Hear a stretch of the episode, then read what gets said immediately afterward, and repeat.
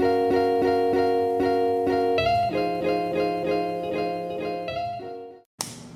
más, por aquí. Mm. Bueno, bienvenidos Warriors, estamos en esta nueva edición de Café y Bocetos. Me encuentro aquí con mi buen amigo Omar Lozano. ¿Qué onda? Eh, ¿Qué onda? Estupendo dibujante. Y vamos a platicar un poquito con él sobre su trayectoria, sobre cómo empezó y que nos platique qué es lo que está trabajando quizás ahorita, ¿no? Entonces vamos a estar haciendo un dibujo. Yo voy a estar trabajando en una comisión que me pidieron por ahí. Ahorita tú me imagínate cómo estar Sí, jalando. yo también voy a estar trabajando. El jale, jale es jale, ¿no? Jale Tijuana. jale, no perdonan. No perdonan, ni, ni siquiera para un cafecito. Ah. Pero bueno. Oye, Omar, este, si mal no recuerdo, eh, yo me acuerdo que te conocí así en, en persona, Ujú. en, eh, en ficción. Sí. Algu- en algún. Coincidimos ahí en alguna. No sé si era como rueda de prensa o, o algún evento así de, de que estaban presentando. ¿No te acuerdas que estaba.? Es que hubo un, un, este, Free Comic Book Day, pero según yo fue antes de eso. Ujú. Este. A ver. Porque me acuerdo que iba a haber una. ah, o sea, que fue la prensa y tomó fotos y demás. Sí, Y sí, tú sí. estabas esperando. Ya me acordé. En una sillita, güey. Y yo de que, "Eh, ¿qué onda, güey? Sí. No nos habíamos conocido en persona, pero. Sí, y ya, ya estaban los, los dibujos hechos, los, Los de, de la pared. Venom y. Ajá. Creo que sí, creo que ya Sí, estaban, ya ajá. estaban. Ujú. Bueno, esa fue la primera vez que yo me tocó platicar contigo en persona. Ujú. Pero ya desde antes yo había visto tu trabajo, ya. Ya, ya. Ya te, había- ya te ubicaba, digamos, Ya, pero no habíamos cotorreado exactamente, ¿no? Es que es- a mí se me hace a veces como chistosón, como uno va frecuentando ciertas como eh, órbitas de, de gente, ¿no? Ujú. De que vas conociendo a cierta gente y resulta que conoce a, conoce a fulanito o Sí, fulanito, ¿no? claro. No, y sobre todo a veces que tienes un, eh, digamos, eh, ¿cómo se llama? Un nicho tan pequeñito, bueno, ya no es pequeño, ¿verdad? Pero digamos que yo creo que nuestra generación fue de donde empezó a abrirse un poquito más, que empezaron todas las carreras de animación y que más gente se empezó a interesar en, en hacer cómics y todo eso, ¿no? Ujú. Pero pues en verdad cuando nos conocimos todavía era un nicho bastante pequeño, al menos aquí en la ciudad. O sea, todos se conocían con todos y si no, al menos como que Sí. de, De no, oídas. de oído De oídas, sí, sí, sí. Ajá. Y estamos hablando de hace como unos cuatro años de eso. Sí, más o Ah, menos. ¿no? Pero antes todavía, o sea, como que siento que en estos últimos cuatro o cinco años se ha, como que se ha intensificado mucho, ¿no? Sí. Tanto la escena como la exposición de los artistas. Claro. Eh, ¿Cuándo fue la primera vez? Vamos, vamos a irnos muy, muy atrás, ¿no? Ok, ok. ¿Cuándo fue cuando estabas tú morrillo? Ujú. ¿Cuándo fue la primera vez que tú dijiste, ¿sabes qué? Me gusta dibujar o de que pienso, quiero darla por aquí? güey"? Ya. Porque me acuerdo que en esa vez me contaste que no, no empezaste dibujando, o sea, no empezaste dedicándote al dibujo 100%. Pues es que de, de morrillo, pues obviamente dibujaba, ¿no? Pero siempre le pedía, le pedía los dibujos a mi hermano, ¿no? ¿Que él te- que él te los hiciera? Sí, que él me los hiciera. Pero yo te estoy hablando de que yo tendría 4 o 5 años, ¿no? O sea, estaba chiquitito. Ujú. Y luego ya de repente llegó un punto donde mi hermano se salía mucho a jugar. Entonces pues yo decía, bueno, pues es que quiero hacer un Goku y la madre, ¿no? Entonces ya me ponía yo ahí a hacer mis Gokus y lo que fuera. Y pues desde morrillo en verdad siempre me gustó dibujar. O sea, en la primaria siempre eran los morrillos que estaban pegados ahí, este, en la libreta dibujando. Eh, llegando de la escuela, llegaba a dibujar y ver caricaturas todo el día. O sea, esa era mi, mi rutina. Fui de los niños que salió muy poquito a jugar con sus amigos. Sí salía, ¿no? Era así O sea, como sí que- hacías deportes, pero no era... Ajá, exacto, o sea, digo, iba a taekwondo, hay cositas que, que me inscribieron, ¿no? Pero, o sea, por mi cuenta yo llegaba de la escuela y era sobre hacer la tarea, la terminaba lo más rápido y ya me ponía a ver todas las caricaturas que veía de morro, ¿no? ¿Qué veías? Hasta la ¿Te noche. Híjole, mira, yo me acuerdo que al menos en primaria, híjole, a ver, llegaba y veía mucho, bueno, creo que Ranma, güey, estaba como a las 4, 4 y Sí, media la de la tarde. Este, y de repente, bueno, no veía solo caricaturas, ¿no? De repente sí veía algunas series. De primaria no me acuerdo tanto, fíjate. Me acuerdo que veía Dragon Ball, obviamente. Este, pero como que todavía no había esta apertura, ¿no? A, a internet o a revistas y Sí, no y estaba tan Ajá. desarrollado. Hasta yo creo cuando estuve en quinto grado de primaria, que fue la primer convención en la que me dejaron mis papás ir solo con mis amigos. Ahí fue donde ya como que se me abrió el mundo, ¿no? Que empecé a ver las, las revistas estas de anime, de Shirase, este, Ujú. Dokkan y... me compraba una que otra porque estaban bien caras. este, y, y pues de ahí como que me empezó a nacer más el, el gusto. Yo, yo me crié mucho hacia el anime, ¿no? ¿Verdad? Este, era como que lo que más seguía de morrillo. Sin embargo, siempre me gustaron también los cómics. O sea, nu- nunca fui como que, ah, solo me gusta esto y lo demás lo odio. Pero digamos que en lo que más me enfocaba, o, o al menos en lo que yo orbitaba más en cuanto a estilos, me gustaba más el anime. No sé, el anime y el manga fue lo que, digamos, que te fue eh, llamando más la atención. Ajá. Con lo que conviviste más, más que cómics, digamos, gringos o, o de otro tipo. Sí, exacto. Este, porque digo, a pesar de eso, cuando, y cuando todavía existía Gigante, a mí me gustaba mucho ir a Gigante.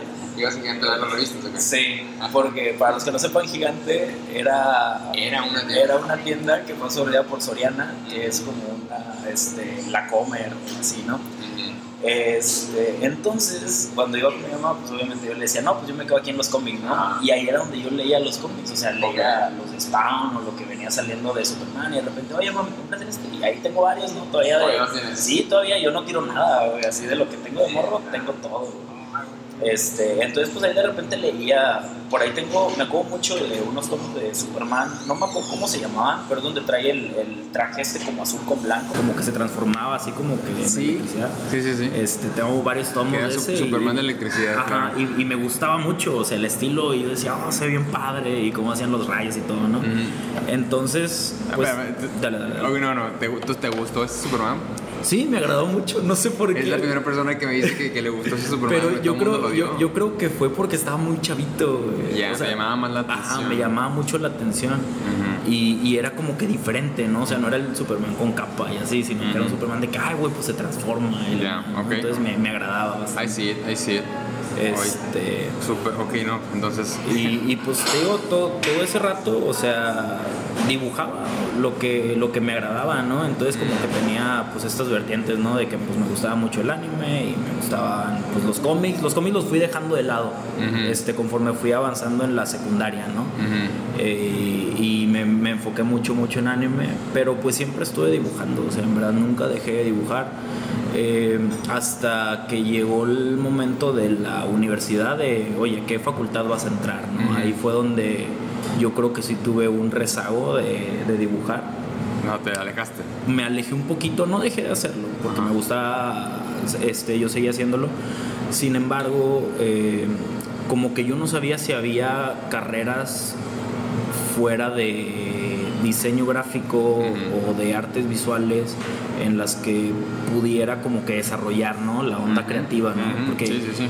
Tenía, tenía primos mayores que yo en, en diseño gráfico y pues veía los- las tareas que les encargaban y híjole, no, pues yo decía, pues, ¿No hacía como match? ¿O- no, es que no, era lo no- que esperabas? no era tanto eso, sino que yo para ese punto en la prepa ya le movía a Photoshop, ya le movía a Flash y entonces de repente me pedían ayuda para hacer cosas y yo todavía estaba en prepa.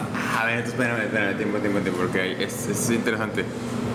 Tú creciste utilizando Photoshop y, Es las, que- y las tabletas. No, no, no, sin tableta. Es que se cuenta que en lo que es secundaria, me acuerdo que tenía un amigo que hacía GIFs animados, ¿no? Cuando estaban lo de los foros, que todos hacían sus GIFs y GIFs, todo esto. ujú. Y me dice, no, yo estoy usando un programa bien padre que se llama Photoshop y no sé qué. Y me lo pasó, era el Photoshop 7, por ahí tengo el disco Siete, todavía. ok, siete. Este, Ahí tienes el disco, entonces yo le empecé a mover ahí de poquito a poquito a Photoshop y pues en verdad lo único que le movía eran las blending options, ¿no? Era ahí que le, no sabías que era nada, nada más le picabas A ver a lo se veía chido. ajá, y ya. Pero fue un comienzo, ¿no? Claro. Y después un amigo me pasó el flash, ya a ese punto estábamos en la, en la prepa y fue cuando hicimos eh, un, un flash que tuvo pues en su tiempo bas- fue conocidillo, el Ujú. Devil Rebellion. Y, y ahí aprendí yo a usar flash, ¿no? ¿Hablas de una mini animacioncita? Sí, Ah, loco. sí, sí. ¿Qué Este, edad digo, tenías cuando hiciste eso? es- tendríamos 17 años, a lo mucho 16. Ok, ok. Pero por otro lado, o sea, él me enseñó como que las bases de, de lo que es Flash, o sea, de que mira, sí se anima y eso. Pero ya pues uno picándole y moviéndole, yo creo que como todos hemos Claro, aprendido los programas, claro, claro. este, pues aprendí un poquito de por aquí, de por allá, y que si la programación, que a ver qué script puedo usar para hacer estas cochinaditas, ¿no? Le vas moviendo. entonces, entonces le, ajá, le empecé a mover un poquito más y, Y ya para cuando iba yo a entrar a la facultad, que me pedían ayuda para sus trabajos finales de facultad, yo dije, pues es que, ¿qué, qué más voy a aprender que no sea cosas, digamos, eh, ¿cómo se llama? No prácticas, ¿no? O sea, lo que voy a aprender son cosas que no son prácticas posiblemente y lo práctico, pues a lo mejor no voy a estancar en lo mismo, ¿no? No, es, no es algo que no pueda aprender por mi cuenta. Ah, ok, ok. Entonces no creíste que te pudieran enseñar más de lo que ahorita ya... Ajá, en tu opinión pues es que, es que mi, en mi cabeza eh, yo decía, bueno, ok, o sea, voy a entrar a primer semestre y ¿qué me van a enseñar que no sepa? Ujú. Y voy a estar en segundo semestre y ¿qué me van a enseñar que no sepa que no Ujú. pueda aprender por mi cuenta, ¿no? Entonces, así me la llevé yo, digo, a lo mejor estaba en una mentalidad equivocada, pero dije, Ujú. bueno, eh, a lo mejor lo que puedo hacer es como irme por otra vertiente, como que una carrera que, que tal vez me dé una perspectiva, digamos, de Godín, por así decirlo. Y en ese punto me acuerdo que estaba en la feria de, de facultades. Para como para ver qué trabajo y qué estudiabas. ¿o? Ajá, porque después de... Ah, bueno, como paréntesis, me acuerdo mucho cuando estaba en primaria, estaba en sexto. Y llegó un amigo y me dijo, mi hermana se metió en una carrera donde tienen dibujo y no sé qué. Y desde ese punto yo dije, bueno, yo quiero estudiar diseño gráfico, ¿no? Ajá. Entonces hasta que llegó ese punto, lo que les platiqué, Ujú. y, y luego, bueno, ya llega la, la feria esta de las facultades y yo decido, este, veo que está negocios internacionales, que en ese punto era, era una carrera nueva, pero no me llamó tanto la atención eso, sino que llevaba mercadotecnia.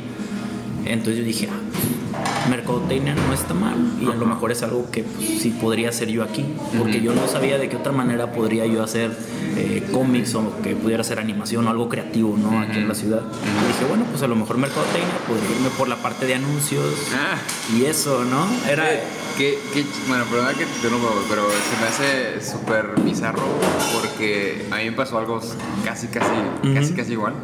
Eh, digo, yo tengo más años que tú, de edad, eh, pero en- en- cuando yo estaba tratando de decidir también que yo quería estudiar, el, no, el- no había, ni siquiera había carreras de, de animación o algo así, No. nada, diseño gráfico. Pero yo no, o sea, yo no tenía, yo quería hacer algo que tuviera que ver con dibujo. Pero la verdad no fue tanto el no querer estudiar, sino el no creí que iba a haber eh, eh, ofertas de trabajo. Si yo Sí, estudiaba ándale. diseño gráfico. Sí, sí, y sí. por eso yo estudié, eh, me metí a mercadotecnia. Ujú. Pero fue más porque mi, mi proceso de pensar fue eh, en mercadotecnia te van a dar publicidad, de que tiene, ahí se veían las clases Puli 1 y 2. Entonces, si logro trabajar de publicidad, a lo mejor puedo trabajar en una agencia de publicidad donde hacen storyboards para hacer los comerciales. Y ahí puedo dibujar. Ese fue mi Es- proceso es que de es algo pensamiento. similar, que qué bizarro que. Ajá. Ujú. De hecho, no, no había conocido a nadie como que siguiera más o menos como que esa, esa misma línea. mi de, hecho, process. de hecho, ahí yo a lo mejor yo la regué porque vi muy poquita mercadotecnia en la carrera y yo no sabía que había una carrera de mercadotecnia Ok. porque no terminé de ver la feria. Ah, ¿sí? O sea, yo vi eso y ya Y- me, y ahí, me- me que vendieron la eso y dije, no, pues ya con esta onda. Y que era, era eh, Este, comercio internacional. Era negocios internacionales. Negocios internacionales. Este, que fuimos con conejillos de indias porque fuimos la segunda generación. Entonces, así de plano. Sí, este, pero pues así estuvo el cotorreo. Pero te digo, nunca dejé de dibujar, o sea, mientras estuve en la facultad eh, di clases de, de dibujo a niños, entonces como que todavía ahí seguía haciendo cositas, ¿no? Ok. Y poquito antes de salir de la facultad hubo una convocatoria para el certamen de cómic de la uni, ¿no? Y pues decidí entrar. No, no quedé finalista ni nada, pero pues fue una buena experiencia, ¿no? El hecho, eh, ahí fue donde tuve mi primer tableta. Ok. Este, que era una bambú así blanquita, me gustaba mucho. Y estaba yo en las clases de, de la facultad, ¿no? Y tenía que terminar la cosa esa. Entonces estaba en la clase y teníamos, no era una aula normal, ¿no? Ibas como hacia arriba. Ok, como un audi- mini como un auditorio. auditorio, ajá. Este, entonces pues ahí estaba yo con mi laptop y con mi tableta y el maestro pensaba que yo estaba haciendo apuntes o alguna mamada, Ah, no sé. no había nadie con tableta, bueno. No, no, nadie, nada nada más yo. Este, pero pues quién chingados conocía lo que era una tableta, o sea, nadie. No, no, en ese entonces nadie. Este, y pues ahí terminé todo, ¿no? O sea, estando en, en clases y pues está en la noche, ¿no? También todos estábamos súper cansados. Imagínate ir a la escuela en la noche y luego llegar todavía más noche y Ya. ¿tú ibas a la escuela en horario nocturno? Eh, Sí, no había de otra. No, no, no pudimos. O sea, mejor esa- dicho, no. Esa hora tocaban las clases. Ajá, a fuerzas, porque casi todos nuestros maestros trabajaban. Entonces, pues era la hora que podían. Era, era lo único malo. ¿Y esto era que ya la mitad de la carrera o al No, ya era casi el final. Al eran los final últimos semestres. Y, y- O sea, te estoy hablando de que yo tendría ya como 20 años cuando tuve mi primer tableta. Ujú. O sea, Sí, o sea- grandes. Pues. sí, y estabas en la, en la universidad, ¿verdad? Sí. Ya. Y, y la universidad, o sea, los años que pasaste en la universidad, ¿cómo fue tu experiencia? ¿Era, era lo que tú esperabas? ¿O sacaste Sí, no. algo? O sea, no, Mira. no que haya sido, no que te arrepientas, sino ¿qué fue, qué fue lo que aprendiste ahí A que te sirvió ahorita? o- Lo que me aprendí, bueno, lo, lo que a mí me ha servido al menos que aprendí ahí fueron cosas de administración, ¿no? De a ver, pues qué tanto tienes, no sé, este, como para, para hacer tus productos, ¿no? De que ver, qué tanto tienes que invertir y qué tanto para sacar ganancia, como Ya, que esa onda, ajá, ajá, finanzas básicamente es lo que yo creo que más me dejó, o sea, si yo tengo una tablita de las convenciones y hago ahí mis, mis pininos, sí, ajá. Entonces ya yo me voy dando cuenta de que a ver qué se vende más y hago como que mi, mi estadística, ¿no? Y ya para saber qué, qué vender y qué no vender. Ok. Este, yo creo que ese tipo de cositas que últimamente yo veo que la gente ya lo hace un poquito más, como que lo hacen más por intuición, ¿no? De que, ah, pues esto me jala, esto no me jala. Y así, pero yo, yo tengo un godines por dentro, entonces, este, yo, yo, todo lo, yo, yo- todo lo tengo que hacer así súper sistemático, este, para, como que para verlo, ¿no? De que, ver, que la estoy cagando. y, y en base a eso actúo, pues. No, y, está, y está muy bien. De hecho, en teoría sí debería ser. Lo que me gustaría comentar aquí es que sí es importante de cierta manera, para los que están eh, escuchando esto, es que a veces, por ejemplo, ahorita en la convención me, me preguntaron que, que qué me recomendaba, o más bien que yo qué recomendaba estudiar o, así para que irse perfilando. Sí. Y yo les digo que sí, que yo nunca voy a recomendar no estudiar una carrera Claro, claro. porque es necesario aprender todos esos aspectos que tú estás mencionando ahorita, tanto el financiero como el administrativo, Claro. como el cómo trabajar con la gente en equipo. Eh, porque el- el- la, la ilustración y hacer cómics, sobre todo, es un trabajo colaborativo. Claro. Necesitas saber lidiar con, con las personas. Entonces, si tienes Sí. una experiencia en la universidad de todo esto, indudablemente te va, te va a servir para la vida. Sí, Entonces, yo siempre totalmente. recomiendo este, estudia una carrera, eh, sea la que sea, pero estudia algo.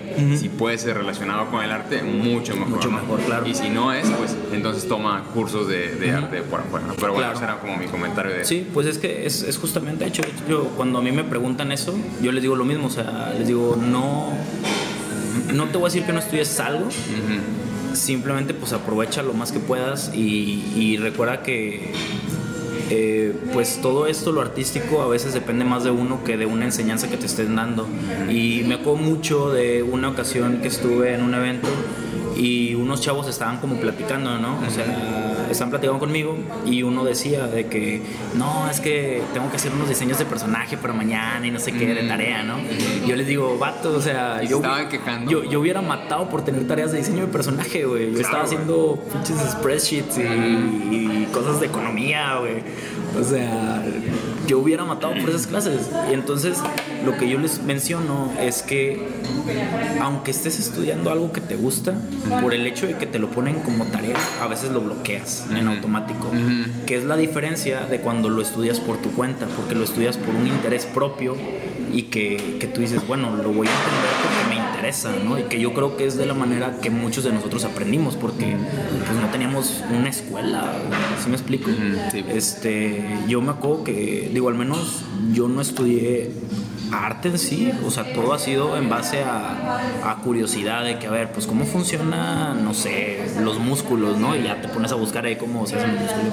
De que, a ver, este, pues, no sé, teoría de color, este, cómo funciona y ya te metes a estudiar. Sí, autodidacta, ¿no? Ajá, y es cosa de al día a día, o sea, incluso ahorita yo sigo estudiando porque digo, bueno, este, ¿qué me falta mejorar en, en- en lo que hago, no? Y, y a cada rato pues estoy viendo tutoriales o estoy viendo cosas de otros artistas y, y también, por ejemplo, al menos a los estudiantes, que no esperen que les den todo en la mano, ¿no? O sea, porque es muy fácil pedir algo pensando que te va a ayudar muy cabrón, pero si no sabes cómo funciona ese algo, pues en verdad no lo vas a aprovechar nada. Entonces, eh, yo algo que, que les digo también que a mí al menos me funcionó mucho fue independientemente del programa que estén usando, ver speed paints de Sí. artistas Ok. Para ver sus procesos. y ver y ver cómo lo hicieron y tú y a veces no replicar la, lo que están haciendo ellos pero decir ah mira usó esto para hacer este efecto o ah mira está usando estos tonos o sea no sé si tiene la bolita de De del color. círculo cromático de que ah usó este tono para esto no a ver cómo le hace para hacer estos detalles entonces como que todo ese conocimiento no, no te lo están enseñando pero tú lo estás viendo no entonces intentar como que descifrar todo eso sin que te lo estén diciendo y intentar como que ver de qué a ver qué está haciendo, cómo sacó estos colores, por qué y bla bla bla. Yo creo que eso ayuda a veces más a que a que comprendas el cómo se hacen las cosas. ¿no? Sí, no, te doy toda la razón. Y yo creo que tiene que ver mucho también con el nivel de interés que tenga la gente. Sí, Porque, eh, bueno, yo en alguna, en alguna, en algún punto cuando estaba empezando también y quería aprender más y así, eh, yo me empecé a tratar de juntar con gente que yo sabía o tenía conocimiento que, que sabía de estos temas, ¿no? Entonces empiezo a buscar a ese tipo de gente que te dé esos conocimientos porque tú tienes esa sed de aprender. Claro, ¿no? sí, sí. Y, y- y por lo mismo como que tienes la actitud correcta, ¿no? O bueno, intentas tener la actitud correcta de, de- de no ser, eh, pues, no sé, no menospreciar los consejos que te están dando. Claro. Porque eh, me ha tocado eh, experiencias con, con gente que, por ejemplo, antes hacíamos unos, unos art jams con, eh, con Ed Fox, Ujú, ¿sí lo sí, viste, sí, no? sí, Nos claro. juntábamos ahí en, en cafecitos y le decíamos a la gente que se quería caer y que ahí íbamos a estar y que compartíamos broches y compartíamos tips y todo. Y la gente le caía, pero no se veía que tuvieran interés de aprender, nada más Ya, caían como como querían que, ver o- ah, este, voy a hacer un dibujito y ya. Sí. Pero eran, eran pocos los que realmente se acercaban y preguntaban y así. Entonces, esos son los que ahorita siguen aquí. Claro. Los de los demás, pues a lo mejor no era, no era lo suyo o no tenían la actitud correcta. Claro. Que luego esa actitud se transforma en profesionalismo. Que se tiene que saber. Y creo que ID también tiene, tiene mucho, mucha área de oportunidad, porque si no, si, lo- si los aspirantes a convertirse en artistas no tienen esa noción, eh, no van a buscar el conocimiento eh, con afán de, de ser más profesionales y aprender, sino simplemente con quiero que se vea igual de chido que lo que hizo el otro, el otro artista y nunca lo van a lograr. Exacto. Sí, sí. Totalmente de acuerdo. Este. Pero. Es el detalle, o sea, que, que hay mucha gente como que. Te digo, como que solo quiere estar ahí, como que quiere que todo sea por osmosis, ¿no? De que, ah, Por pues, osmosis. pues que si sí. estoy ahí se me va a pegar Ajá, algo, ¿no? Exacto, y pues en verdad no es así, o sea, hay veces que por ejemplo, eh, pues no sé, o sea, por ejemplo, a mí me gusta mucho hacer manos, ¿no? Y, y hay gente que pregunta, no, es que yo batallo mucho con manos, pues dibújalas, o sea, a mí me gusta mucho dibujarlas y, y por eso como que en general siento que me salen bien, ¿no? No siempre me salen exactamente bien, pero... Digo, dibujar manos es difícil. Ajá, o sea, el, el punto es como que también ver formas de cómo vas a aprender lo que vas a aprender y no solo porque sí, ¿no? O sea, no sé, tal vez si estás aprendiendo eh, los músculos del cuerpo humano y te ponen una figura de frente y de lado, pues lo aprendes así, pero pues en verdad en tu cerebro tú deberías de estar relacionándolo con una figura en 3D, ¿me explico? De que a ver, ¿qué hago si muevo esto para acá? ¿Cómo se va a ver en tres cuartos? No sé. Entonces como que es, es el, el cómo hagas el approach de, de aprendizaje y qué tanto quieras dar de tu parte, ¿no? Sí, y por eso digo, esto es, para siempre será, eh, nunca vas a terminar de aprender, siempre vas a querer, bueno, siempre deberías tener esa, sed de aprender Exacto. y también la importancia de seguir practicando lo que, lo que, con lo que batallas, Ujú. eso es lo que debes estar practicando, Sí. ¿no? No esconder pies y manos. Pero, Exacto. pero bueno, regresemos un poquito a, a lo que me estabas contando de, de que estabas haciendo ya tu, tu tarea o lo- lo- el concurso de, de cómics Ah, sí, con la sí. tableta y era al final de la carrera. Sí, era ya, ya tenías como 20 años, ¿no? Sí. Ok, a esa, a esa edad retomaste, digamos, el dibujo. Pues es manera. que sí, digamos que lo retomé porque dije, es que quiero hacer algo, ¿no? O sea, Porque para ese punto yo ya nada más como que dibujaba cositas y sí como que tenía historias en la cabeza. Pero como que la verdad mi, mi, época de la facultad, y digo que me rezagué mucho en el dibujo, porque era facultad, novia y pues y ya. Así, repente, así vivías tu tiempo. Era, era básicamente eso. Y de repente sí dibujaba, pero no era tanto como lo hacía este, en prepa o en secundaria que te digo que llegaba a la casa y... Sí, sí, no, yo estoy, estoy, este, estoy en el mismo canal que tú.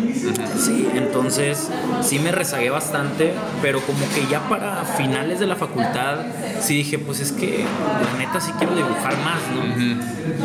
y, y, ahí como que me, me, dividí un poquito, porque una parte de mí dijo, bueno, pues quiero, quiero dibujar más y todo eso, y fue cuando, cuando tuve la tableta, cuando me la compré, ahí es donde yo empecé a ver videotutoriales, ¿no? De, del Sevilla o de Sevilla, o de, Omar Dogan, por ejemplo, que ah. ellos usaban Painter. Yo no usaba Painter, yo usaba Photoshop. Y, si, y yo veía lo que hacían y yo, ¿Cómo le hace? ¿Cómo, lo traslado a Photoshop, no? Entonces, ya e, era lo que comentaba hace rato. O sea, el hecho de que tú tengas un programa distinto a otra persona no significa que no puedas aprender lo que ellos están haciendo. Simplemente tienes que saber cómo trasladarlo al programa que estás usando. Este. Y, empecé así como que viendo de que, a ver, este, cómo hicieron esto y cómo hicieron lo otro. Y ya. Tratar de descifrar su proceso. Ajá. Y, en ese punto también era cuando empecé a usar DeviantArt y empezaba a seguir artistas y algunos subían sus tutoriales o cómo hacían brochas, y entonces yo aprendí a hacer brochas. Este, y por ahí se fue toda la onda, ¿no?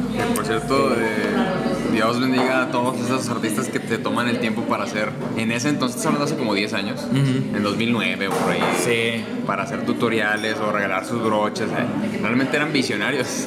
La verdad que sí. Ahorita ese, debería ser el, el, proceso, o sea, de regalar tu contenido ayuda a la gente Exacto. y se agradecido y la gente se va a ser agradecida contigo, ¿no? Por supuesto. Pues, un saludo a todos. Eh, a, a, Omar Dugan en Chamba, ¿ubicas al Chamba? Sí, Chamba. También, el Chamba, Chamba, Chamba buenísimo. Este, el Sevilla, sí recuerdo, el Rake también. Rake también, sí, sí. Todos ellos a mí, también fueron bastante, bastante ayuda. Sí, la verdad, a todos ellos pues yo creo que les aprendí, o sea, el Rake incluso de repente que subía sus procesos a DeviantArt y yo de que a ver cómo hace, ah, este güey sí deja la línea aunque se vea que no la deja a veces. Este, pero de todo, o sea, la neta, eh, todo ese tiempo que se tomaban para hacer videos y subirlos, este, no, no, era era una chulada, pero al mismo tiempo era, era difícil de repente encontrar contenido que te sirviera, ¿no? Oye, pero entonces déjame, te pregunto en este, en este punto en específico, tú cuando veías el arte de estos impresionantes artistas, digo, te impresionaba mucho, ¿no? Pero ¿Cuál era tu forma de pensar cuando veías eso? Porque ahorita muchos de los chavos que ven como el material que se está viendo ahorita, muchos chavos agüitan porque piensan que nunca van a llegar a ese, a ese punto, ¿no? ¿Tú, veías eso y qué pensabas en ese tiempo? Es que fíjate que yo en mi cabeza, e, es algo muy raro, güey, pero yo en mi cabeza siempre he tenido como que, ok, este güey trae un chingo, quiero aprender todo lo que pueda de él para yo ser mejor. Tal vez no voy a llegar a, su nivel o tal vez eh, termine mi estilo evolucionando de una manera diferente, este, pero digamos que lo, lo que más he intentado, eh, o bueno, en ese punto que digamos iba empezando, mi, mi, punto principal era quiero hacer un render bien hecho. Ok. Entonces iba como por pasitos, ¿no? De que a ver cómo funciona el blending. Y de que, ah, bueno, este, ahora quiero intentar hacer este, algo más rendereado, ¿no? O, a ver, quiero intentar hacer brochas y qué efectos puedo sacar. Entonces como que me lo llevaba. Ibas desmenuzando paso por paso. Porque si intentas hacer todo de un fregazo, pues vas a, es como si de repente empiezas a manejar y te dan un Ferrari. Estás a la madre. Ajá. O sea, es, es demasiado para absorberlo de una sola sentada, ¿no? Entonces tienes que ir eh, separando todas las cositas, ¿no? De a poquito. Ese es otro tema que, o sea, que hay que repetirlo hasta el cansancio, siento yo, para, para todos los artistas que empiezan, que se metan en la cabeza que esto es a largo plazo, ¿no? Que no vas a, que no vas a empezar dibujando, a menos que seas, eh, no sé, un genio. La mayoría, el 99% de nosotros, eh, no, no empieces dibujando como Kim Jong-gi o claro. quien tú quieras, ¿no? que se requiere mucho esfuerzo y mucho trabajo. que no se desesperen. Exacto. Eso es como que al que alcanzas yo, no me voy a ca- eh, cansar de repetirlo, ¿no? Yo, yo, yo lo relaciono mucho como que esto es una especie de maratón. Maratón, sí. Es, es algo a largo plazo, pero tiene, o sea, si lo quieres terminar, tienes que ir al pasito, no, tal vez no tienes que correr a lo máximo que puedas, pero al, al paso, ¿no? O sea, Claro, claro. eh, el punto es terminar y no cansarte antes de llegar a la- al final, ¿no? Entonces, Maratón, perfecto. Me gusta esa analogía. este, Eh, regresando entonces, eh, querías empezar a dibujar, tenías varias historias en la cabeza, pero retomaste un poquito el dibujo, ¿no? Ajá, que ahí es donde hice, que entré al concurso este de, de cómic de la uni, ¿no? Ajá, ajá. Que hice una historiecita bien sencillita, la verdad, este, y, y ya, o sea, lo hice como para quitarme la espinita, ¿no? Y dije, ah, es que quiero hacer un cómic, y ya, me aventé el, el cómic. Este, saliendo de la facultad, tuve oportunidad, como que ya era, en ese punto era como mi, mi carta de cierre, ¿no? Porque yo en mi cabeza como decía, no, pues la neta es que ya no me voy a dedicar a nada de dibujo, o sea, yo ya estaba como... Así que- lo veías. Sí, ya casi casi. Y dije, bueno, de perdido voy a, quiero estudiar algo de arte. Entonces chequé en Canadá y fui a hacer un este, intensivo de un mes de animación. Ok, te fuiste Este, a Canadá entonces, buscaste sí. cómo irte. Sí, este, tenía dinero ahorrado y dije, bueno, pues, me alcanza, mis papás me apoyaron un poquito también y, y me fui a, a estudiar un mes. Obviamente era como un curso introductorio para que tomaras el, el full course, ¿no? Pero pues hice muy buenos amigos ahí y la verdad cuando estuve ahí, que estuve dibujando, que estuve aprendiendo, fue- eh, tuve mis primeras clases con modelo en vivo. Para mí fue así como que tuve una experiencia nueva el, el hecho pues de estar en una clase donde te están enseñando a animar y, y, todo, y estar con gente que dibuja en una misma aula. Y eso como que reavivó la flamita, ¿no? Claro, O sea, claro, dices- claro, dices, que te, "No, te contagias, Ajá, bien, cabrón. no, no, no, no puedo dejar esto. Entonces, eh, ya llego yo acá a Monterrey y seguía yo dando clases de dibujo en lo que estaba buscando, digamos, mi trabajo de oficina, ¿no? De la carrera. Este, y en eso, a este chavo se llama Abril, este José Luis Abril, Pepe ok. Abril. No, no. Este, pues él era compa de, de Aburto, ¿no? Ok. Y Aburto le habla, ¿no? De que, oye, es que tenemos unos cómics acá en Graphic Lava, este, te avientas para ayudarnos un rato. Y el vato, ah, sí, aquí tengo un compa que también dibuja, ¿no? Ok. Ah, pues tráetelo. Entonces, ahí fue donde me abrió paso y entré a Graphics Lava con, pues, con toda esta raza, Aburto, Andy. Ahí- y ahí ahí donde empecé a conocer, ajá, ahí fue donde empecé a conocer a la raza dentro del medio, ¿no? Este, y fue, digamos, mi primer trabajo profesional dentro del cómic. ¿Ya habías regresado de tu curso de.? Sí, ya. ¿Cuánto tiempo te fuiste ya? Estuve dos meses y medio. Dos meses y medio, un verano, haz de cuenta. Sí, haz de cuenta. Sí. Y regresaste y tu amigo eh, Abril, ¿dices que se llama? Sí, ¿Él ajá. ya lo conocías o lo conociste en el curso? Yo Abril lo conocía desde que estaba chavito porque eh, yo tomé unas clases con él de muy chiquito. Eh, yo tendría como 12, 13 años, yo creo. Y lo que él me enseñó a usar acuarelas y a usar colores, ¿no? De hecho, con él aprendí lo de los tonos cálidos, este, fríos, todo eso, ¿no? Entonces, eh, ahí fue donde yo estaba dando las clases de dibujo ya después que estaba más grande. Entonces siempre como que hubo esa comunicación, ¿no? Entre nosotros. Y pues ya después, eh, pues me quedé en Graphics Lava, ¿no? ya, ya cuando me, me presento con ellos. Y ahí estuve en Graphics Lava dos años. Yo creo que el último que hice fue Ultrapato, Ok. estando ahí. Eh, y, y luego tuve mi trabajo Godines. Ah, o, o Porque- sea, es- empezas a, a- ¿Cómo llega? A ver, Porque mientras yo estaba en Graphics Lava, eh, yo le había comentado a Burto que como que yo, yo seguía buscando un trabajo de mi carrera, como que para no dejarla de lado, nomás como que para tener esa probadita de a ver qué onda. ok, ok. Eh, y me dijo, no, sí está bien y no sé qué. Entonces, eh, pues pasaron dos años donde sí hubo un rato donde la verdad dejé de buscar y luego volví a buscar. Y ya estuve seis meses en un corporativo y uno de mis amigos que estuvo ahí en Graphics Lava empezó a trabajar en CGBot, ¿no? Entonces de repente me manda un mensaje un día y me dice, oye, güey, tenemos una vacante, güey, no sé si, si te ¿Quieres interesa.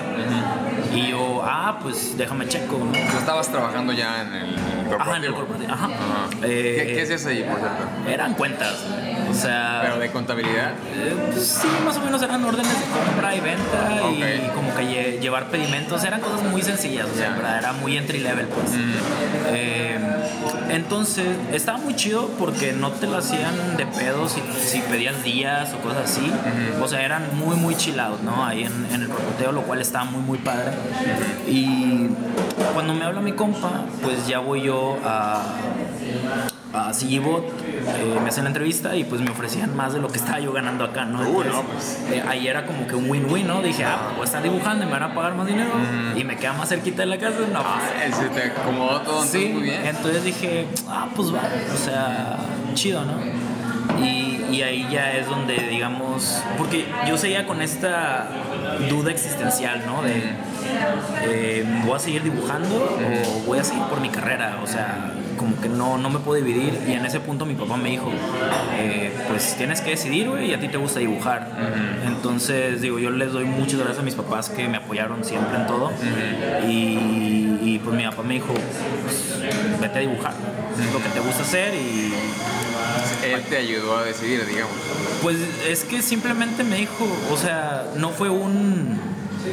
No fue un piénsalo, no fue un nada de eso. Me dijo, ¿a ti te gusta dibujar? O sea, ¿para qué le piensas? ¿Para qué le piensas? Ajá. Es, es que se me hace eh, también muy, muy importante el, el tener siempre a alguien que te anime. Sí. A lo mejor no es directamente de tu familia, pero alguien, alguien, algún amigo, algún compañero, alguien que, que, te justo eche en el porras. momento, en el momento indicado te eche porras y que, y que te diga, es que eso es lo que tú sabes y lo que te encanta, ¿no? Eh, justo platicaba con este Ariel de lo mismo, de que a veces hay, hay artistas o hay personas que encuentran en situación al contrario, de que es, es más difícil porque a lo mejor su familia no, no ve esta profesión como Sí. una profesión este, digna o, y no es que se preocupen, no es que no quieren que sea feliz, al contrario, quieren que no le pase nada al hijo o a la Sí. hija, ¿no? Y por eso se preocupan y a lo mejor dicen, "No, es que en esta profesión no va a estar eh, tan segura, Y, y hay etcétera". mucha desinformación, güey, la neta. O sea, eh, yo he hablado pues en, en- en las convenciones pues con, con papás, Con papás, y de que, oye, este, ¿cómo se mueve esta onda? Y digo, no hay tampoco que...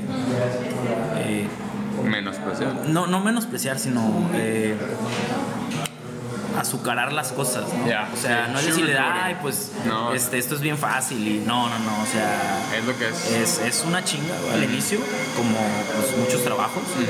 Eh, yo creo que los trabajos audiovisuales eh, o artísticos muchas veces tienden a ser más eh,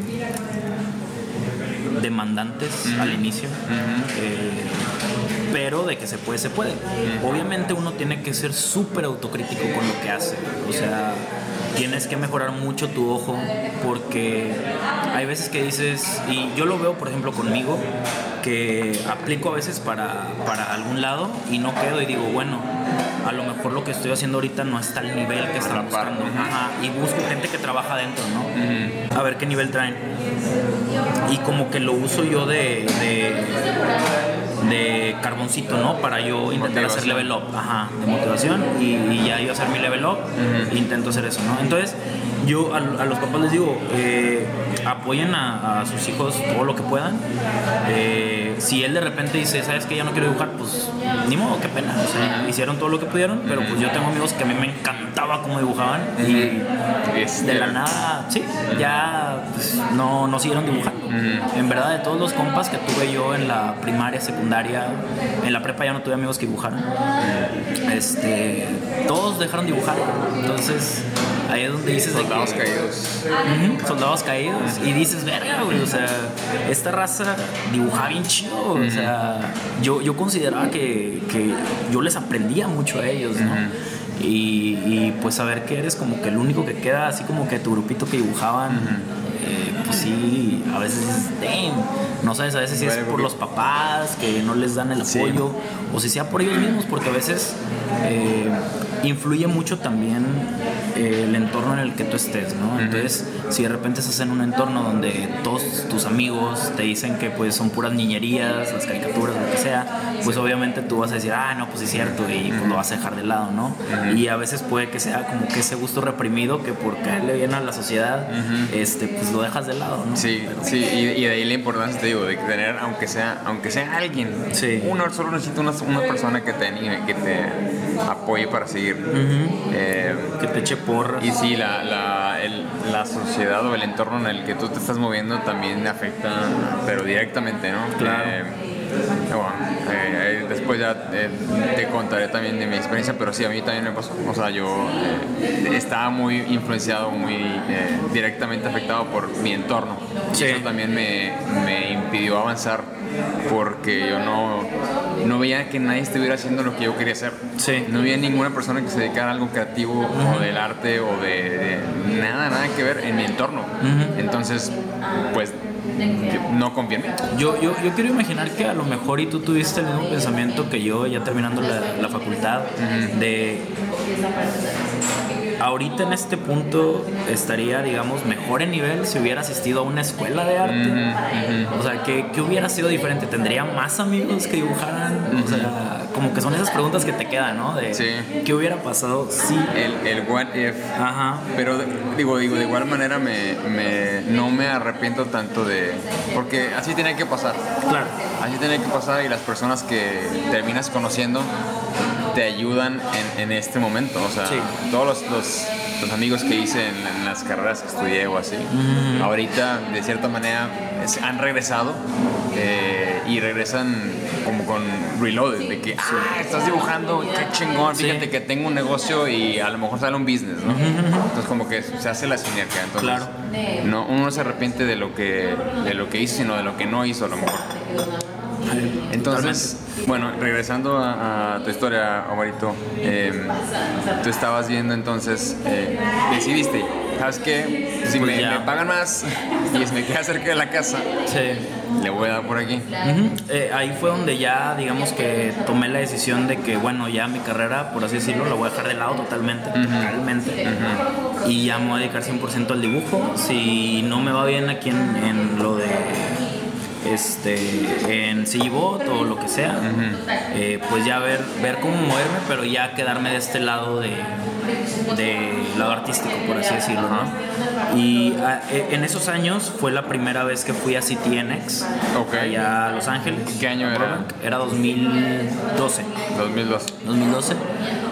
Y ese fue otro motivación Fuiste a recargarte de todo el, bien cabrona. Este, el fuel. en la, eh, en la primera edición ya no es gratis per se, pero antes te das cuenta que comprabas tu 3-Day Pass y te incluían una revisión de portafolio y cosas así, ¿no? Entonces tuve ahí revisiones de portafolio y, y es, o sea, está bien chido cuando te dan críticas súper constructivas, ¿no? O sea, gente que ya está en la industria y todo. Y que no, pues mira, es que puede ser así, así, y como que te dan muchas ganas, ¿no? Y a veces ver chavitos, o sea, digo, yo en ese punto ya tendría 23 años, yo creo.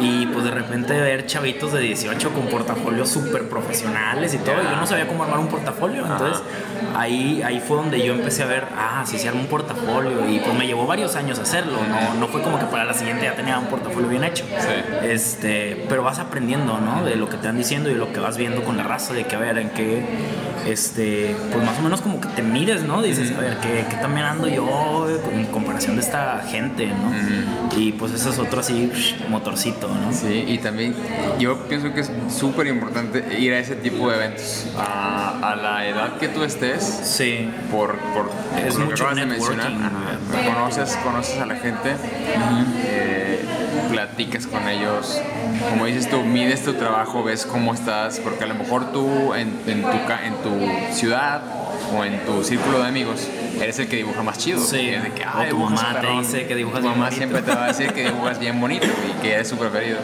Pero cuando llegas a, a esos lugares, te das cuenta que hay un universo de artistas Bien cabrón. que dibujan impresionantemente o que pintan increíble. Y es una, es una experiencia te, te- te- te debe de, ¿cómo se dice? De hacer un poco más humilde cuando menos, Sí. ¿no? De que identificas que hay un. Te abre un los ojos. Ajá, te ab- exactamente, Te te abre los los ojos. ante lo que y, tienes que hacer. y el detalle también es que yo creo que de repente aquí nos falta como que ser más unidos en comunidad. O sea, no sé. No, sí, estoy de acuerdo, Yo, sí. yo, eh, yo veo mucho que, por ejemplo, en Los Ángeles o, así en otras ciudades, eh, sale mucha gente a dibujar, ¿no? Sí. Y, y como que entre todos se levelean bien Sí, machín. sí, sí. sí. Este, y aquí como que sí lo hacen, pero muchas veces como que es nada más con tus amigos o así, ¿no? Entonces, eh, al menos últimamente ya con el drink and draw, como que eso se quiebra un poquito, ¿no? Se ha estado abriendo un poco más. Pero aún así, o sea, tus amigos siempre ayudan mucho, o sea, pero yo creo que a veces puede tender a, a que te den por tu lado también. Ese es otro, otro tema para otro podcast y, y para platicar con, con más, más artistas al, respecto, sí, porque sí, en, en- sobre todo aquí en México, somos... eh, pues no hay tanta unión, güey, no, no hay tanta como comunidad y a mí me gustaría que se, que se cambiara eso. Sí, Eh, me gustaría que la gente pudiera, uno, platicar así, como todos somos humanos, ¿no? Entonces, poder platicar con tu artista que te gusta o tu, tu artista que tú lo ves y que lo sigues y que lo- a lo mejor si te gusta mucho su trabajo, te puedes platicar con él en estos no eventos estaría con madre. Sí. y que entre artistas se puedan hablar y se puedan compartir, eh, uno, eh, conocimiento y dos, este, conexiones. Sí, Porque si le va bien a uno, le va bien al otro. exactamente. Y el, el chiste de esto no es yo lo voy a hacer solo. Nadie puede solo, güey. Nadie va a poder hacer este, una carrera o un, una, eh, un cuerpo de trabajo así impresionante. Sí, Solo, No, ¿no? no eh, estos trabajos son de trabajo en equipo. Todo, o sea, no. Bueno, sí puedes hacerlo solo, pero es una chinga y, y terminas perdiendo más tiempo del requerido, ¿no? No sé, vete simplemente de hacer un cómic, o sea, cuánta gente no está involucrada.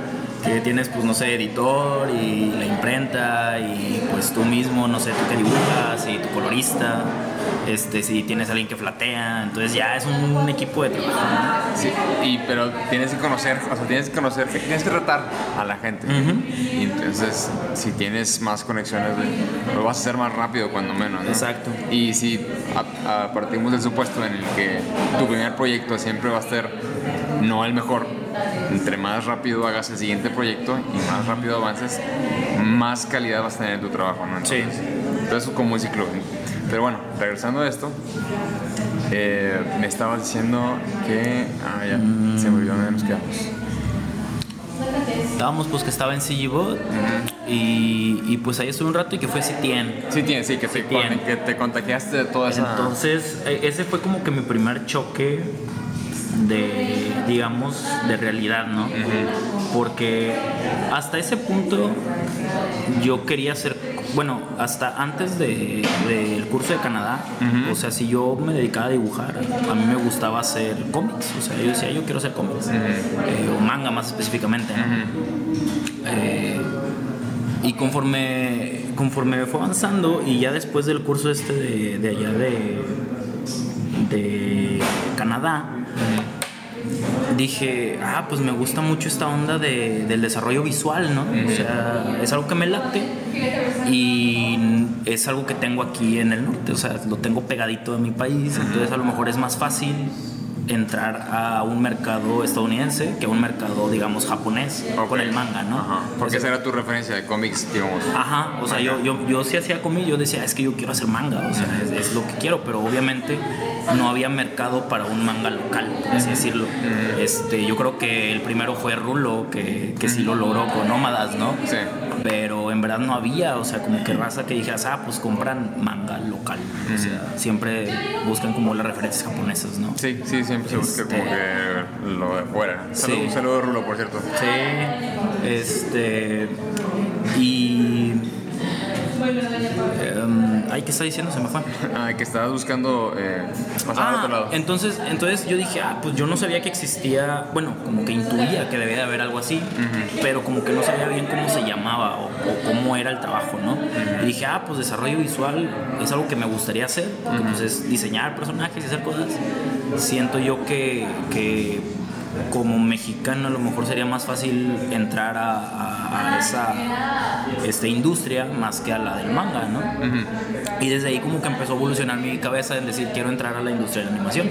Ok. Y desde entonces ahí fue donde yo, digamos, empecé a cambiar un poquito mi estilo de Hacia manga hacia el animado eh, gringo, ¿no? Pintadito y. Sí, que por ahí este, tengo un timeline en, en mi DeviantArt donde se va viendo como que mi trayectoria de estilos, ¿no? Y se nota así, machín, donde de repente así está manga y de repente, ajá, y de repente, ah, la madre, o sea, ya se ve como más toon. y, y ahí es donde yo empecé a aprender pues más cositas que se requieren para eso, ¿no? De que fue donde me metí ya más en teoría de color y en este shapes y toda esa onda, ¿no? ¿Dónde, te acuerdas dónde investigaste? No, a lo mejor no específicamente, pero ¿qué, qué fuentes de información buscaste para saber cómo ir para esa industria? Es que mucho fue CTN. Es que la diferencia de CTN, la primera vez que fui ahorita, es que ahorita todos los workshops o todas las pláticas se las cobran. Y antes no. Todas eran, o sea, entradas a la que, a la que hubiera cupo, aplicabas y si, y si entrabas, pues podías entrar, ¿no? Entonces ahí yo aprendí mucho. Por ejemplo, entré a una plática con este, se llamaba, bueno, se llama Tony Ciruno, que en ese punto él estaba trabajando en DreamWorks, ¿no? Entonces la plática era sobre eh, diseño de, de- de personajes, una cosa así, ¿no? Ajá. Y el vato empezó hablando de desarrollo de personajes, pero hubo un punto donde dijo, ¿saben qué? Les voy a hablar de otra cosa. Y sacó así de que, bueno, en ese punto todavía no salía como entrar en otro 2. Ajá. Y nos empezó a contar toda esta relación que tienen las películas con las compañías de juguetes, ¿no? Ya, sí. Y eso fue también un... "Ah, güey, o sea, ¿qué onda, no? Y entonces como que no fue tanto de cosas que busqué en internet, sino fueron cosas que escuchaba de gente, o sea, que en pláticas de que te las empiezan a contar, este, todo eso, o, o el cómo este, ellos estudian el color, o, o las formas, o todo eso, ¿no? Pero otra vez es eh, eh, a raíz de que fuiste a este evento. Ajá, exactamente. Ah, es que sí, O sea- evento, eh, eh, las convenciones, sobre todo las grandes, si alguien te, si tiene la oportunidad de ir a un Comic Con o a un, algo así grande, te lo recomiendo así ampliamente porque te cambia el panorama. Totalmente, porque digo, las convenciones de aquí sí están muy padre y todo, y hay artistas muy buenos, pero muchas veces son artistas que solo están en la escena local y, y que de repente, pues si quieres, no sé, un artista que esté en animación, a lo mejor no lo vas a encontrar aquí, o sea, o al menos no en las convenciones. Yo veo mucho artista de cómic, pero muy poquito que se dedique exclusivamente a ilustración o a hacer concept o cosas por el estilo. A lo mejor un, un pixel art ahí sí se, se presta un poquito Sí, más, ¿no? Por- pero pues la diferencia es que Pixel Art no, no hay como... Sí hay poquitas mesas de artistas, pero son como cuatro. Ya, es que no, no, no, no me ha tocado ir a, nada. Pixel Art ahí. Pixel Art es muy bueno, a mí me gusta mucho ir. Ahí también he aprendido muchas cosas, este, porque pues en las pláticas de repente está la gente que pues, obviamente ya tienen toda la experiencia y te empiezan a platicar de cómo fue el desarrollo de X película o de X proyecto o de X cómic y les aprendes bastante. O sea, son, son temas que de una u otra manera les vas a aprender algo. Ya. Y bueno, entonces regresamos a. Fuiste a Citien. Fui a CTN y pues ya regresé como con estas ondas. Dije, bueno, tengo que hacer mi portafolio. Voy hacia allá. hacia Ajá. animación. Entonces, eh, eh, en ese punto, mi portafolio era un desastre. O sea, yo, yo, yo, yo tenía pensado de que voy a meter muchas cosas Sí.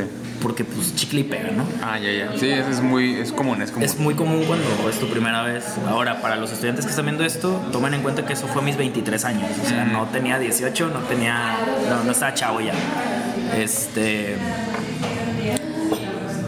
Y ahí fue donde dije, bueno, pues tengo que enfocar mi portafolio a, a algo en específico, ¿no? Y, y ya, eh, pues decía, bueno, tengo esta cosa de storyboard, pues va para afuera. Y tengo esto de ilustración, va para afuera. Yo quiero hacer diseño de personajes, ahí va, diseño de personajes. Sea, lo que estoy curando. Sí, sí. Este. eh, pasa un año, fui a mi segunda CTN y llevo mi portafolio y me doy mi segunda este portazo, ¿no? Donde yo siento que mi portafolio podía usarlo para aplicar a todos los estudios y pues no, te das cuenta que cada estudio tiene como sus Ya. cositas que checan, ¿no? Que tienes que hacer la tarea. Ajá, o entonces. sea, en ese punto yo llevaba, si era diseño de personajes, pero tenía unos que a lo mejor se iban más hacia película y otros que se iban más hacia animación de tele, ¿no? Entonces fue mi segundo portazo. Eh, pues, ¿qué tienes que hacer? Bueno, ¿a qué le quieres tirar, no? ¿A animación o a acá, no? Entonces, eh, ahí fue donde yo aprendí que un portafolio lo tienes que eh, enfocar muy, muy, muy este, certeramente hacia donde quieras ir. Porque digo, aquí en México somos todólogos, la verdad. Sí. O sea, y en verdad, en, en- en una empresa se van a fijar que dibujes y que pintes bonitos, independientemente si haces cómics, si haces ilustración, si haces animación, lo que sea, se van a enfocar en que puedas hacer el jale y listo. Pero la verdad es que si vas a una empresa grande en Estados Unidos, se de- quieren especialistas. O sea, hay alguien que hace personajes, hay alguien que hace fondos, hay alguien que hace eh, storyboards, entonces tu, tu portafolio tiene que ir a eso, ¿no? Y bueno, en CGBot ahí pues la verdad es que aprendí muchísimo. Eh, en Grafildaba yo ya había tenido como que mis primeras experiencias de cómo pintar rápido, ¿no? O sea, haces tus flats. painting Ajá, y, y más que nada el, el cómo no perder tanto tiempo. O sea, Ah, ok. aprendí, aprendí el por, ajá, este, shortcut, sí. Y, y en CGBot ahí fue donde sí usé, usé Photoshop, pues yo creo que de la manera que mejor me, se me adecuó a mí y sí llegué a ser bastante rápido en, en el trabajo, ¿no? Pero fue en base también a que yo veía, no solo veía tutoriales de ilustración, sino que veía tutoriales de edición de fotografía. Ok. Entonces yo de repente veía cosas que decía, ah, eso yo lo puedo aplicar a esto que estoy haciendo, ¿no? este, en aquel entonces yo seguía un podcast que se llamaba Understanding Adobe Photoshop, Ok. que estaba en, en, eh, en el iTunes, no sé si todavía siga, pero yo a ese chavo le aprendí bastantes, bastantes tranzas, o sea, de que mira, si puedes hacer las elecciones más fáciles, y así puedes este, esta onda. Y pues eso a mí me agilizaba hacia el trabajo, que de repente ya para las 3, 4 de la tarde ya había terminado todo mi trabajo, ¿no? Del día. Este. Y, y estuvo muy chido, o sea, aprendí bastante. Y digamos que después de eso tuve la época oscura, ¿no? De, ¿Por qué? de- ¿Por qué? ¿Qué pasó? De Omar. En 2014 yo renuncio a, a CGBot porque dije, en una de las CTNs me, me dijo un este, chavo, me dijo, tu portafolio está muy bien, solo te falta vivir en Los Ángeles para, para que puedas eh, ser como que elegible, ¿no? Para entrar a un trabajo. Y dije, bueno, va.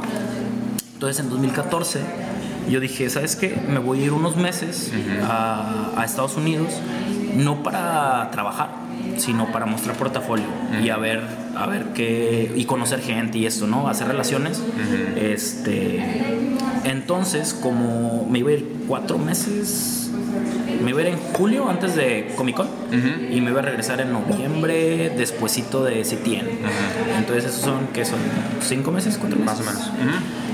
Porque en mi cabeza yo decía, bueno, pues tengo, tengo chance de estar seis meses, es lo que me da la, ¿La visa? La visa. Eh, no creo que tenga ningún pedo, ¿no? Ya tenía yo dinero ahorrado y todo. Este, total. eh, cuando pasé a Customs, me piden mi boleto de regreso y el oficial dice, ¿por qué vienes tanto tiempo, no? Y ya le comento, ¿no? De que vengo a esta convención, vengo a esta otra y solo elige y quiero, este, me gusta mucho lo de eh, animación y todo esto y quiero visitar los estudios y bla. Total, en ese punto me negaron la visa, ¿no? Me negaron la entrada, me quitaron la visa. Ah, ¿y estabas allá? Eh, estaba en Houston. Houston. Y apenas iba hacia Los Ángeles. Ok. Y me retacharon, ¿no? Ah, no. No me, no me castigaron ni nada. Y dije, bueno, pues ni pedo, ¿no? O sea, el oficial me dijo, tú volviendo, puedes tramitar la visa otra vez, este, sin problemas. Y yo de que, bueno, pues está bien, ni pedo. O sea, en verdad, entiendo el por qué tomaron esa decisión. Se iba mucho tiempo, no tenía un trabajo fijo aquí, no tenía nada. Entonces, obviamente, se veía como que iba a ir a buscar trabajo. O sea, era lógico. Entonces, este, pues hicieron su jale, ¿no? Total, llego yo acá, tramito mi visa de nuevo y el, el cónsul que me tocó, súper buena onda el chavo, este, le dije, oye, fíjate, pasó esto, quiero tramitar mi visa porque quiero ir a Comic Con y bla, bla, bla. El chavo resultó que era súper fan de los cómics. Ah, bien. Eh, pero me dijo, mira, tú como no tienes trabajo ahorita fijo y te acaba de pasar esto, estoy seguro que te van a negar la visa.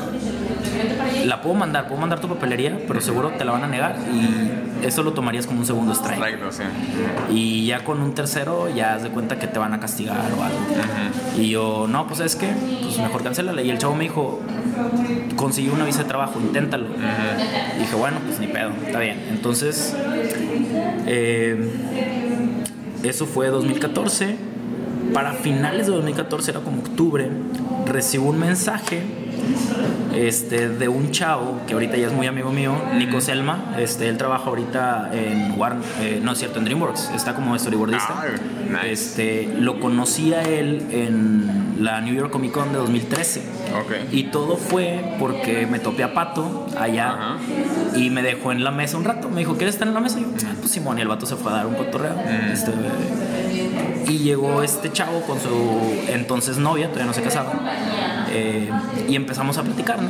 Y yo les dije, no, es que pues a mí me gusta, o sea, hice ultrapacto, pero yo quiero dedicarme a películas y esta onda, bla, bla, bla. Y él como que traía la misma inquietud. Él también hacía cómic, de hecho hizo Tomb Raider para Dark Ah.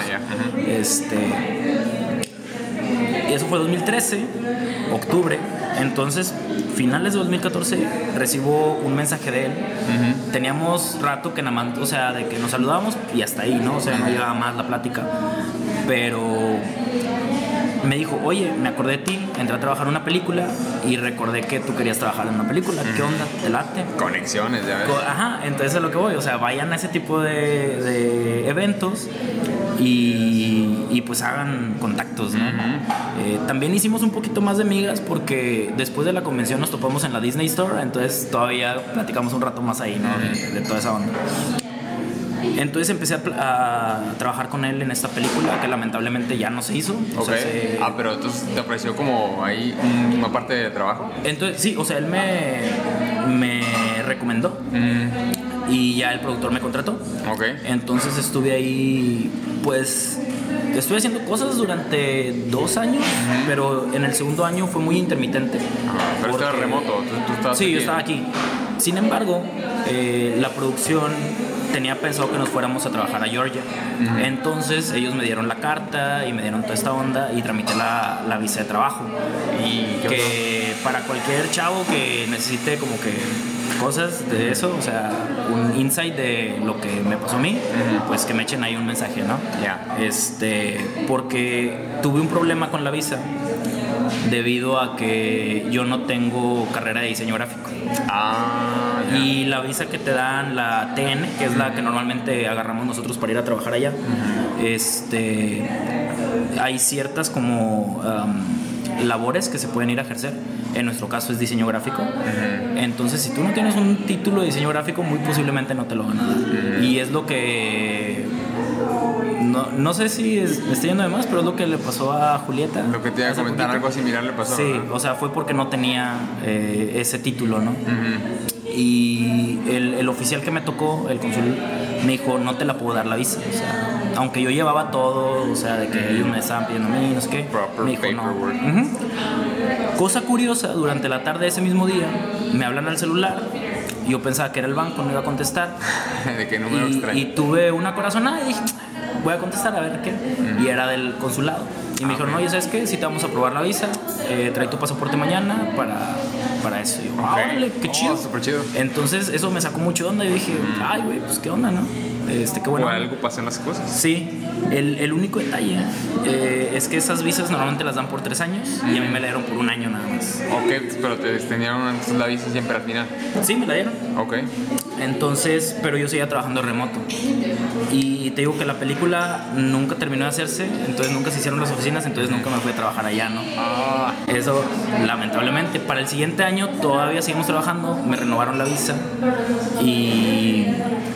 Pero, pero ya no estaba trabajando tanto con ellos, en verdad. O sea, ya simplemente era como que de palabra, porque en verdad yo no estábamos haciendo nada. Y, y hasta ahí. Entonces, eh, desde que me salí de CGBot, empecé a trabajar con Stoneark. Y pues ahí es donde he estado, digamos, todos estos años. Estoy hablando de 2014 hasta ahorita, o sea, ya cinco años. Trabajando en proyectos para ellos. Para Stoner casi casi exclusivamente. Y, y con Stoner es con quienes he estado trabajando lo de DC, que son los cuentitos estos. Que eso fue en parte porque hace mucho había hecho unos cuentitos con ellos y tenía una brochita de crayola. Ajá. Y el editor me dijo, oye, eh, ¿crees que puedas emular ese estilo con ese estilo de este libro que ya hicimos, pero el artista ya no puede seguir? Y todo por una brochita que yo usé, ¿no? Ok. Este, dije, no, pues solo échalo.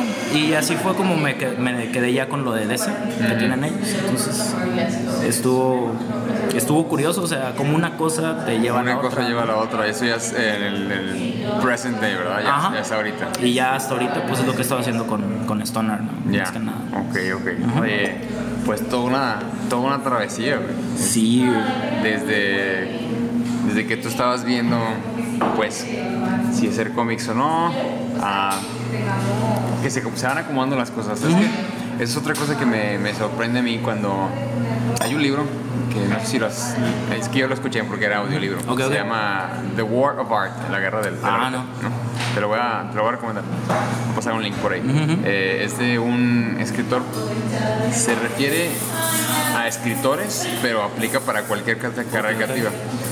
Y habla de cómo uno tiene que hacer el trabajo, eh, pase lo que pase, todos los días, Sí. sin fallar, para poder lograr convertirse en un profesional. ¿no? Los que no Sí. lo hacen, porque, o, o que lo hacen nada más cuando tienen ganas o cuando se sienten, n- no llegan a ser profesionales. Entonces, cuando tú te sientas y haces el trabajo todos los días, él habla de, de que de- de- los profesionales tienen una musa, pero la musa solamente responde a los que se sientan y hacen el trabajo todos los días. Claro. Entonces, cuando tú te sientas y te pones a jalar, tengas ganas o no tengas ganas, tengas inspiración o no tengas inspiración, las cosas empiezan a, a Sí. pasar, empiezan a coger todo, empieza como carriles. Y yo siento que es la misma manera eh, cuando estás buscando eh, desarrollarte, en- sobre todo en este tipo de carreras, las cosas se van acomodando cuando tú vas procurando eh, Claro. los lugares, las personas, los Sí. trabajos y las situaciones que de otra manera no se darían. Y sobre todo cuando te das cuenta que como que está dando resultado, ¿no? tu, tu jale. Este, eh, en mi experiencia personal, eh, la primera vez que estuve exponiendo en CTN, yo pensé que no me iban a dar la mesa y de repente, güey, pues estoy aquí en una mesa con todos los artistas que admiro al lado. y Digo, damn, pues es, es a lo que vuelvo, ¿no? Como que dices, bueno, al menos estoy haciendo algo bien, ¿no? Sí, ya sí, de sí, sí. perdido sé que estoy en esto. Pero pues es eso y, y ser constante, ¿no? O sea, en, en lo que quieres, tener muy, muy, o sea, llega un punto donde ya no puedes decir, es que no sé qué quiero hacer. Ajá. Llega un punto donde tienes que saber qué es lo que quieres hacer, porque si no vas a estar dando puras pataditas de ahogado en todos lados y pues el que mucho abarca poco aprieta. Sí, sí. Este, pero pues es dejarte así de tonterías y, y ser constante, hacer las cosas. Sí, ese también es no bullshit. Sí. Eh, pero ¿cuánto tiempo pasó, fíjate, desde que te decidiste eh, darle de lleno a esto, a, a esto, a este Sí. momento en el que estoy ya trabajando con Stoner y con diferentes proyectos? ¿Cuánto tiempo ha pasado? Sí, pues ya son. Pues digamos, desde. Si es desde Graphislab, desde CEO, porque si es desde Graphislab, es 2010, ya son nueve años. Bueno, sí, yo, yo consideraría inclusive desde entonces porque es cuando apenas estabas decidiendo si sí, o Sí, si no, ¿no? Pero ya tenías el, el gusanito. ¿no? Sí, claro, Nos pasaban 9, 10 años y regresamos a que esto es un maratón. claro. No es de un año o dos, es 9 o es 10 de- años que has ido aprendiendo y que has ido eh, afinando hacia donde quieres. Claro. Obviamente de repente si hay raza que pues por X o Y tienen el golpe de suerte y ya tienen el super mega trabajo bien chido, ¿no? Este, recién saliendo de la escuela o lo que sea. Pero pues todos tienen que estar conscientes que eso no es para todos, ¿no? Como tu carrera, o sea, tu trayectoria ha sido muy distinta de la mía este, y la de cualquier otro, ¿no? O Sí, sea, cada quien ha llevado su historia de diferente manera. Y lo que decías al inicio, antes de que empezara, o sea, que lo que me funciona a mí, tal vez no le funcione a alguien más, ¿no? Eh, pero pues cada quien como que se va haciendo su camino. Pero tienes, Simplemente... tienes que buscarle y intentarlo.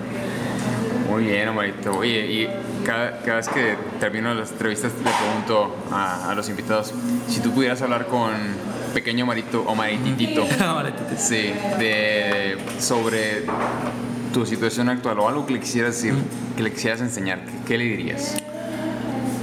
Mm, Híjole, güey, es que no sé, digo, como desde chavito, pues siempre como que sí estuve de que quería dibujar, quería dibujar.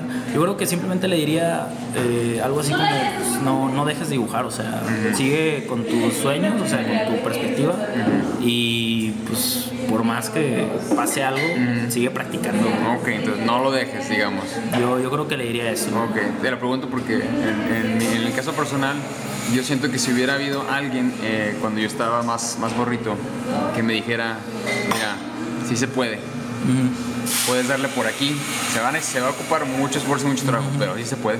A lo mejor ese, ese push que yo hubiera necesitado en el momento, yo hubiera empezado antes. De lo que, por eso les pregunto a, a los invitados, de que si hubiera habido alguien que te animara o que te hubiera dicho, mira, es por aquí, a lo Sí. mejor hubiera, estado, ah, hubiera sido más positivo. Yo, yo creo que al menos eh, si hubiera sido como que en ese punto donde estás viendo hacia dónde irte, por ejemplo, antes de la carrera, que a veces no sabes qué es lo que Ujú. vas a hacer, ese es el punto clave donde, o sea, si yo me topara con, con ese Omar de ese punto, yo creo que sí le hubiera dicho, sea lo que sea que estudies, o sea, sigue practicando.